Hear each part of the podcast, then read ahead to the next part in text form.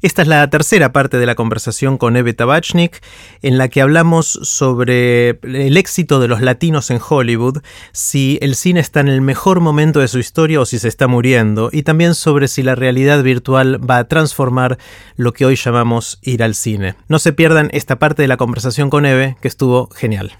Una de las cosas que me, llama la atención, o me intriga más que llama la atención, eh, pensando en Hollywood como un poco la, meca del cine, eh, yo lo, veo como un, espacio bastante yankee, en el sentido amplio de la palabra, eh, culturalmente, de tradición, aspiración, etc. Pero en las últimas décadas ha habido una, una cantidad de gente de habla hispana, de España o de América Latina que ha llegado a, Hollywood y, ha dejado una huella importante.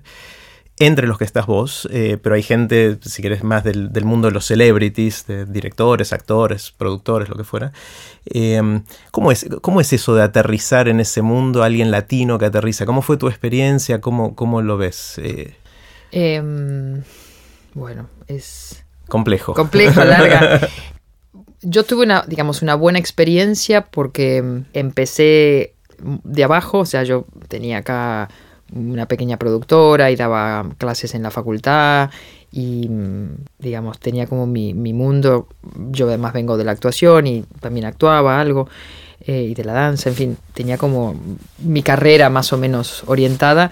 Y cuando mm, nos fuimos a, los Estados Unidos, yo fui con mi esposo, que es arquitecto y fotógrafo, eh, eh, empezamos de cero, o sea, eh, yo empecé a ir, empezamos a ir a una cinemateca y bueno, a hacer lo que se podía de voluntarios además. ¿Esto en qué año fue? Esto fue en el año 99.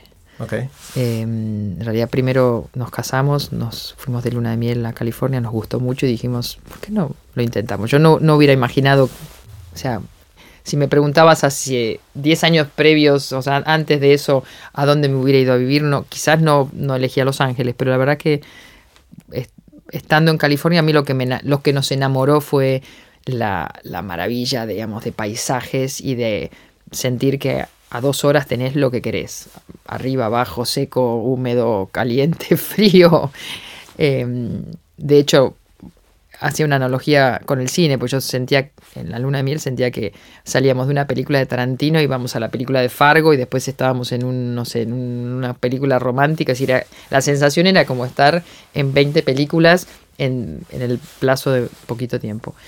Y mm, lo que, lo que fui sintiendo es que, bueno, en la medida en que, en que lo que uno hacía eh, estaba bien hecho y con, responsabilidad y con, con, criterio y con, con creatividad, digamos, eso a mí me fue abriendo las puertas y creé el primer festival, por ejemplo, de cine argentino en Los Ángeles y eso, digamos, me fue abriendo puertas a los otros festivales. Es decir, en mi, en mi, en mi caso particular, y digo esto porque obviamente hoy, hoy por hoy se vive una realidad muy, muy particular de lo que significa ser latino. Y no me gustaría generalizar porque la verdad es que cada historia es un mundo. Em, en el caso mío y, el de Juan, fuimos, digamos, transitando un, espacio donde se nos, se nos, fueron abriendo las puertas en función de, bueno, de nuestra particularidad de cómo veíamos las cosas. Digamos, yo creo que el ser latino, aunque, bueno, en, el, en, el, podcast no se va a ver, pero digamos, no, no soy la típica latina, porque vengo de una familia europea, pero me identifico, o, si me tengo que describir, yo digo, soy latina, no soy, no sé, rusa, por decir algo. Eh, y entonces había una manera de ver y de hacer las cosas muy, muy especial que hace, digamos, que uno tenga como, como un valor agregado. Eh, pero vos mencionabas lo latino en general y, sobre todo ciertos latinos que, que han ido llegando, que en general te diría que la mayoría, si vos te fijas, en sus historias y pienso en Cani y una, foto que sacaron de un grupo de, cineastas y de artistas mexicanos y estaba Alfonso Cuarón y Alejandro Iñárritu y Guillermo del Toro y Diego Luna y el Star System mexicano. Antes de llegar digamos a Hollywood tenían eh, una carrera importante interesante, digamos, ya eran interesantes en sus propias tierras, digamos que... Y esto me hace además decir que llegar en especial probablemente a Los Ángeles, creo que en general a los Estados Unidos, uno tiene que tener los pies muy bien plantados. Es una sociedad que, quizás como todas, pero es, un poco un vendaval, digamos. Si uno no sabe muy bien quién es, por esto del consumismo, de las apariencias, es decir, puede ser muy profunda, pero también puede ser muy superficial. Entonces, eh, entonces eh, yo siempre pensé si, si hubiera ido antes o, si, o, alguien que va cuando no sabes muy bien quién sos, quién sos. Digamos, que no te medís por lo que tenés, por el auto que manejás, por la ropa que usás, sino quién sos en, en términos este, más absolutos. Más de uno tambalea. Y yo creo que los latinos que han, eh, y estoy hablando, me voy a circunscribir un poquito más a esto del Star System o a, los que de a poco están haciendo un surco en Hollywood o, en el cine, porque el, el, cine de Hollywood es uno chiquitito, es como, es uno, pero hay mucho más.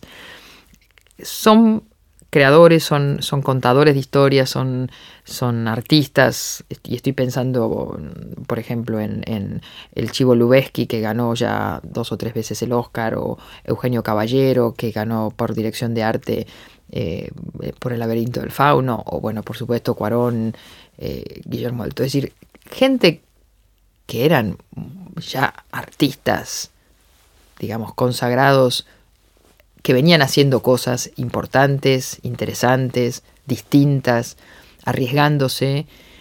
Y obviamente eh, en eso creo que Hollywood casi siempre ha tenido un buen ojo para determinar y, distinguir y decir, ah, vos haces algo interesante, a ver si podemos hacer algo juntos. Hay un caso muy emblemático, que quizás no, no lo conozcas tanto que es el de Eugenio Derbez. De Eugenio Derbez es un actor mexicano con una trayectoria, viene de familia de actores, su madre era actriz, tiene hijos eh, bellísimos y también actores. Eugenio trabajó, no sé, 30 años en la televisión eh, de México, conocido como, como acá podría ser un Franchella, o decir, alguien que lo reconocen, sabe que, quien eh, lo siguen. Y en determinado momento dice, bueno, yo me voy a Hollywood a hacer una película, empieza a tocar puertas y nadie, nadie le abre ninguna porque era como, vos quién sos y, qué, y por qué vos vas a dirigir y qué, qué, hiciste y no te conozco. Claro, se cansó de tocar puertas y dijo, bueno, ¿saben qué? La voy a hacer yo. Digamos, tenía con qué, no, no era muy, cara, un guion de él.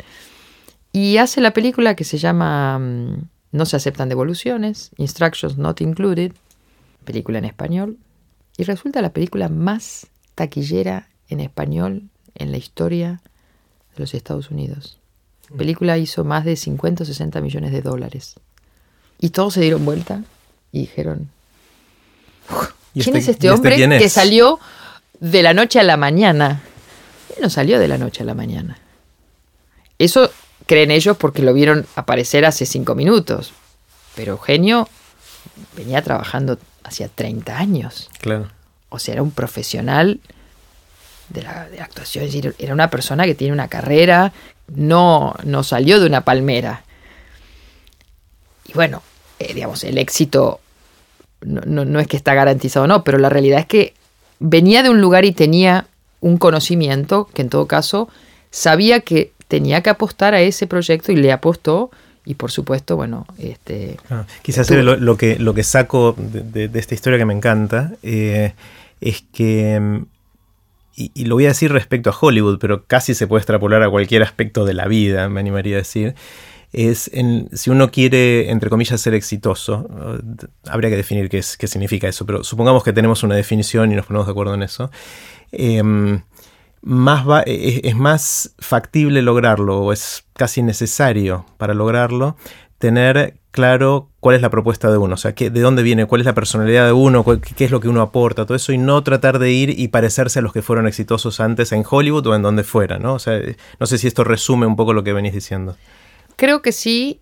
Igual hay gente que imita y gana mucho. Y, Y le va bien también, claro. O sea, Es- creo que hay dos caminos. Está bien. Le apostás a lo, a lo personal y inclusive a mí siempre admiro a la gente que no es tan in- increíble, pero le tiene mucho fe a lo propio Mm, y lo saca adelante. O sea, eh, o bueno, ah, imitas muy bien y, y nada más quiero acotar que ahora hizo otra película que desbancó una película de Hollywood. Eu- Eugenio acaba de hacer una que se llama eh, Cómo ser un amante latino eh, y también ha sido un éxito.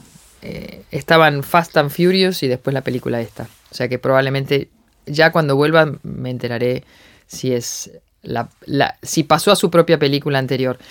Eh, pero sí, tiene, tiene eh, e- esto de, de, de- del apostar y de, que, que está relacionado además con el tipo de, de artistas que buscamos también. Es decir, una de las cosas que tienen que ver con cómo se seleccionan películas y, y por qué uno hace una curatoría. Y te debe pasar lo mismo con, con TED. Es decir, cuando vos, inclusive a un mismo tema, tenés dos, tres, diez oradores y en realidad hay uno que quizás no sepa tanto como el primero, pero hay una manera en, en decir, en contar eso que sabe, que hace que ese sea un orador TED Mm. y el otro con más... Quizás eh, no tanto. En esto pasa lo mismo y creo que sí, que uno tiene que siempre, porque además si uno no apuesta a lo propio, ¿a qué? Claro. Me quedé pensando que esto que lo dije de una manera tan terminante es más un sesgo mío personal, de que uno trata de mantener su personalidad más allá de lo que pase afuera y, y no prestar tanta atención a los deberes ser y esas cosas, pero hay otras, otras estrategias, entonces me estoy desdiciendo lo que dije antes, hay otras estrategias que pueden ser exitosas también, eh, en las cuales uno o imita bien o, da un nuevo punto de vista sobre algo eh, que, puede ser valioso también. Quiero que conversemos un poquito, Eve, si querés, sobre el futuro del cine. Y, te digo de dónde viene mi... Sé que de nuevo es una de estas preguntas inabarcables, pero te, te lo voy a tratar de recortar un poquito para, para hacerla más asible. Una de las cosas que está pasando, no en el cine, sino en, en todos los formatos más tradicionales, es que hoy hay una proliferación de estímulos y de formatos que compiten por la atención de la gente, desde las redes sociales, los formatos eh, más cortos, más no sé, específicos de, las necesidades de cada uno, que hacen que sea difícil competir con eso. Ya hablemos de los libros impresos, hablemos de las pelis, hablemos de los programas tradicionales de radio. O sea, hay, hay muchas otras cosas que, que están sucediendo, por un lado. Y por otro lado está esta cuestión de que ya se habla mucho de la tendencia a buscar cosas más cortas, más sucintas, eh, la quizás en, la gente, las nuevas generaciones es más difícil de mantener la atención por mucho tiempo, las pelis que duran una hora y media, dos horas, son eternidades para alguien que después de un minuto y medio si no le gustó pasa a lo próximo, ¿no? No, estoy seguro y no, vi datos concretos que digan es así, la gente está más fragmentada, pero es algo intuitivo que está bastante instalado. Entonces mi, pregunta es si el cine como tal está en vías de extinción o no, eh, lo pongo así extremo de manera provocativa, obviamente, eh, pero no, no creo que, que, sea tan extremo. Pero bueno, me, me, interesaría ver tu perspectiva, si esto está evolucionando, si la gente va a seguir viendo cine de la manera que nosotros vimos cine creciendo a lo largo de los años, o si eso va a evolucionar de alguna manera. ¿Cómo, cómo lo ves? Bueno, espero que el cine no se muera, si no va a ser un día muy triste para mí. Creo que estamos en un momento de como en un Big Bang Ajá. del cine para mí. Yo lo asocio a una es una explosión y una expansión, un estallido, justamente por lo que vos decías, la multiplicidad de plataformas, de formatos. Hay cine, pero hay series de televisión y hay webisodes y hay contenido hecho especialmente para celulares y para los subtes y para los aviones y para el entertainment de los autos. Es decir, hoy justo estaba dando en las cosas que di en el taller la semana pasada, yo decía, hoy por hoy las plataformas y los formatos dictan los contenidos y los contenidos a su vez dictan en qué formato y en qué plataforma lo vas a pasar. Es decir, hay como una especie de cinta de Moebius donde una cosa, si no hay fin, no, no, no, no es que en algún lugar se termina, es como permanentemente están alimentándose y transformándose unas a las otras. Y esto es un momento de una, sí, esto, de una riqueza impresionante.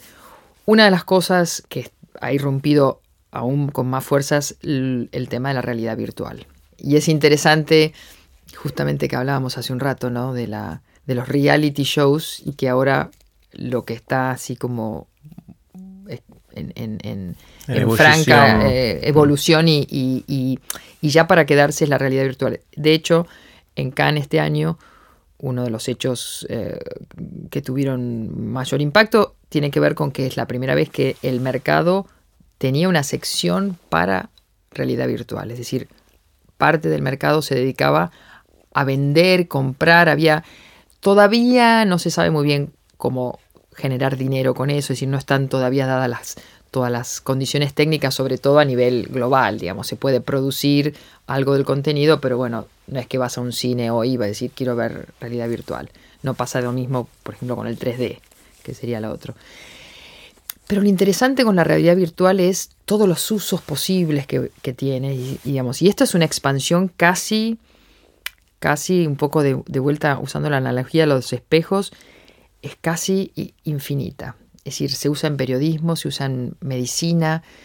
Eh, de nuevo, Alejandro Iñárruti, eh, junto con el Chivo Lubeski, hicieron una, el primer, eh, presentaron una, en realidad es una instalación, Carne y Arena, que tuvo mucho éxito. Estaban a 30 minutos de, de Cannes, pero era parte del festival. Y lo que hizo, lo que hicieron fue crear una, un, un corto donde eh, uno está literalmente cruzando la frontera como si fuera un mexicano, ¿no? Y, digamos, y sintiendo los helicópteros, este, la, gente que persigue, el calor, bueno, digamos, estás ahí, estás en esa situación, ¿no? Como para generar conciencia de lo que significa. Eh, yo no estuve este año en Cannes, pero las críticas que he escuchado, digamos, de hecho dicen Alejandro ha logrado, le encontró sentido a, a este, esta nueva manera de, de, del, del, cine, que es, que es un cine como en raíz cuadrada o en raíz, digamos, hay, no, no. Elevado a la ele, potencia. Elevado, elevado quise decir, a la, elevado a la potencia, o sea, en la realidad virtual es, es algo que va a cambiar mucho todo, no solamente cómo, cómo vemos cine, por esto que te decía que va, que va a empezar a, ser utilizada en, en, espacios que no tienen que ver con me voy al cine a ver una película, ¿no? Se está usando en, en pacientes, por ejemplo, que tienen quemaduras en todo el cuerpo, les ponen imágenes de realidad virtual, con lo cual están inmersos en un lugar que les produce mucho placer y les disminuye el dolor que pueden sentir por lo que les está pasando. Y, y, digo esto porque en realidad lo que va a pasar es, va a haber necesidad de historias porque eso es lo humano. Nosotros generamos historias porque nuestra vida biológica, nuestra cronología deja una huella y eso es historia. Y hay otra, la otra necesidad es eso de contarle al otro de mi huella, mientras hago huella nueva. Entonces, así como desde los tiempos en que el hombre de las cavernas pintaba sus bisontes y así contaba su historia y de ahí en más uno en la historia de la en la historia del arte vas viendo cómo se sofistica los medios y las maneras. Creo que esto y, y hago digamos el cine va a haber un cine como, como hoy uno puede mm, ver cine en blanco y negro o hacer cine en blanco y negro es decir van a coexistir pero creo sobre todo porque las nuevas generaciones, una vez que se acostumbren quizás a ver, es como para nosotros eso, ver una película en blanco y negro porque ya nacimos con el color o, o bueno, en la televisión, en el internet, uno ya nace como con eso está. O sea, los chicos de hoy no saben lo que era un cassette. Claro. Un, el fax ya es una antigüedad y uh -huh. no, no, no, fue hace tanto. Eh, o los celulares que, digamos, cuando uno piensa que ahora con un celular podés hacer una película. La filmás, la editás en un celular. Nosotros teníamos moviolas, masacote, una tabla, una mesa gigante. Eh, es decir, yo creo que va a haber más cosas que aún no las conocemos, pero creo que la realidad virtual es como lo más parecido a lo real, por eso este, se llama realidad virtual, no lo es, es adictiva, puede ser adictiva porque es fascinante. Eh, ya te pones los anteojos esos y estás, por ejemplo, a mí que me gustan las ballenas y los pescaditos y yo, y estás en una, en una película y te pasan los pescaditos por al lado y te podés quedar ahí porque es bellísimo, porque para qué me voy a mover si estoy en el en nirvana de... Claro. mi eh, sensación con la realidad virtual es que estamos eh, en el momento equivalente de cuando se hizo esa famosa primera película del tren que se venía encima y que la audiencia se asustó porque pensó que venía el tren encima en una de las primeras películas que se hicieron.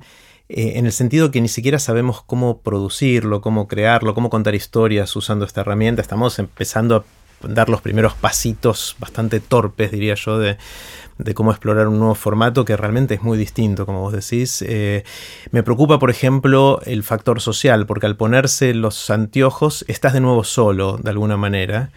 Eh, hace poquito hice una experiencia de realidad virtual en TED, justamente en, Vancouver hace, hace, unas semanas, que me impactó mucho. Esto era, eh, uno entraba, entrabas ahí, un grupo de a cuatro personas.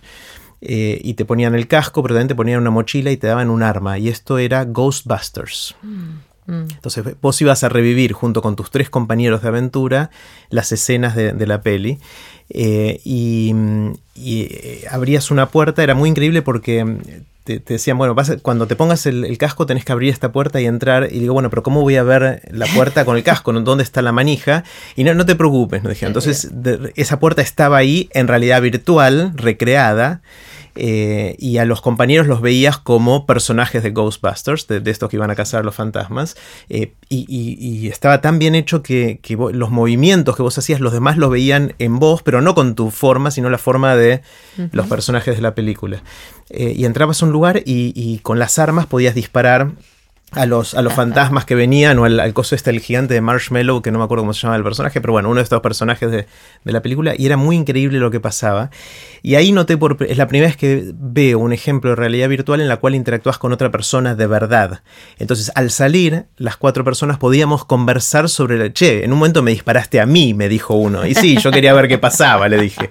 O sea, hubo una experiencia compartida más parecida a una película que a los otros ejemplos de realidad virtual que hasta ahora vi eran muy solitarios. Mm. Ese es un aspecto. Otro aspecto que me doy cuenta que es difícil es que todavía no sabemos ni siquiera cuándo te marea, cuándo no te marea. O sea, pensando en la, situación de la audiencia, eh, las sensaciones que tienen son nuevas comparadas con el cine, digamos, ¿no? En el cual uno puede estar en un lugar y yo en un momento tuve que agarrarme a un costado porque pensé que me caía en, esta simulación. Y la otra es en la producción. O sea, por ejemplo, es muy raro en realidad virtual cuando no hay continuidad del entorno. O sea, es muy raro cambiar de escena. En el cine estamos acostumbrados a que estás viendo algo y de repente estás viendo otra cosa y nadie se sorprende. Uy, ¿qué pasó acá?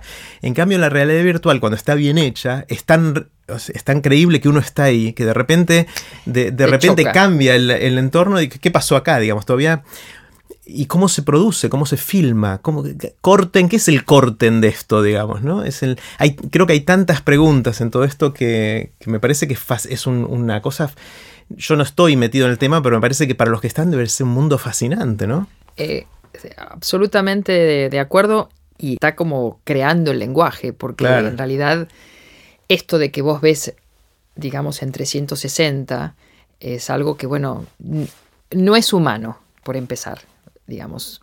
Es humano desde el punto de vista de que uno mueve los ojos, pero no es. Hay algo de, de extremo, digamos, por esto de que uno tiene que girar, dar vuelta, hay algo hay algo, no sé cómo decirlo, es, es, una manera de ver que si bien es parecida a la realidad, hay, algo extra que eh, no, no, sabemos qué vamos a hacer con eso.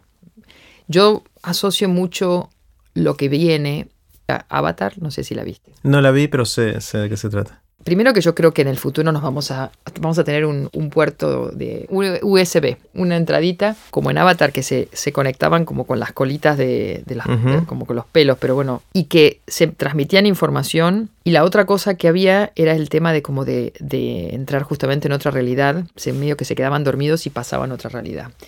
Creo que en el futuro algo de eso hay, es decir, parte de las historias y, de, y del cómo vamos a vivir va a tener que ver con, por ejemplo, bueno, esto de que en realidad no voy a estar viendo la guerra de los termópilas este, griegos, sino que voy a estar en la guerra. En la guerra.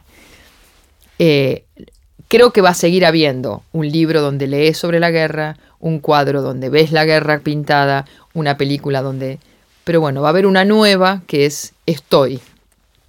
Habrá que ver cómo le gusta a la gente, si le gusta, no le gusta, hasta dónde, porque también está el tema de la interacción y lo que uno puede modificar y entonces ahí, bueno, eh, que ya, ya pasa en, ciertas cosas en el mundo también de lo transmédico, ¿no? Esto, esto de que ya no hay, esto es cine y acá está la música y acá está la literatura, empieza a haber un entrecruce mucho más eh, caótico.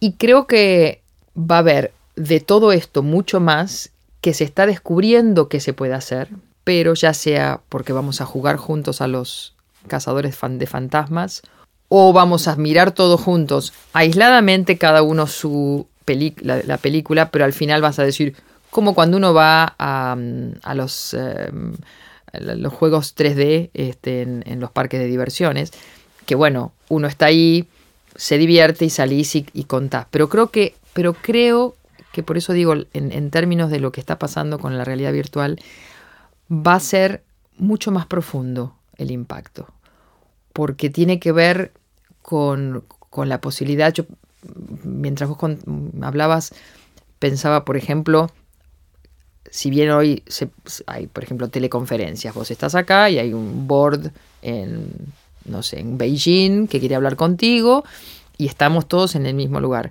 Bueno, en algún momento nos vamos a poner los, los anteojos y vas a estar en el sentado en la mesa con ellos y vas a y, y, vos vas a tener tu agua y ellos van a ver que estás tomando tu agua.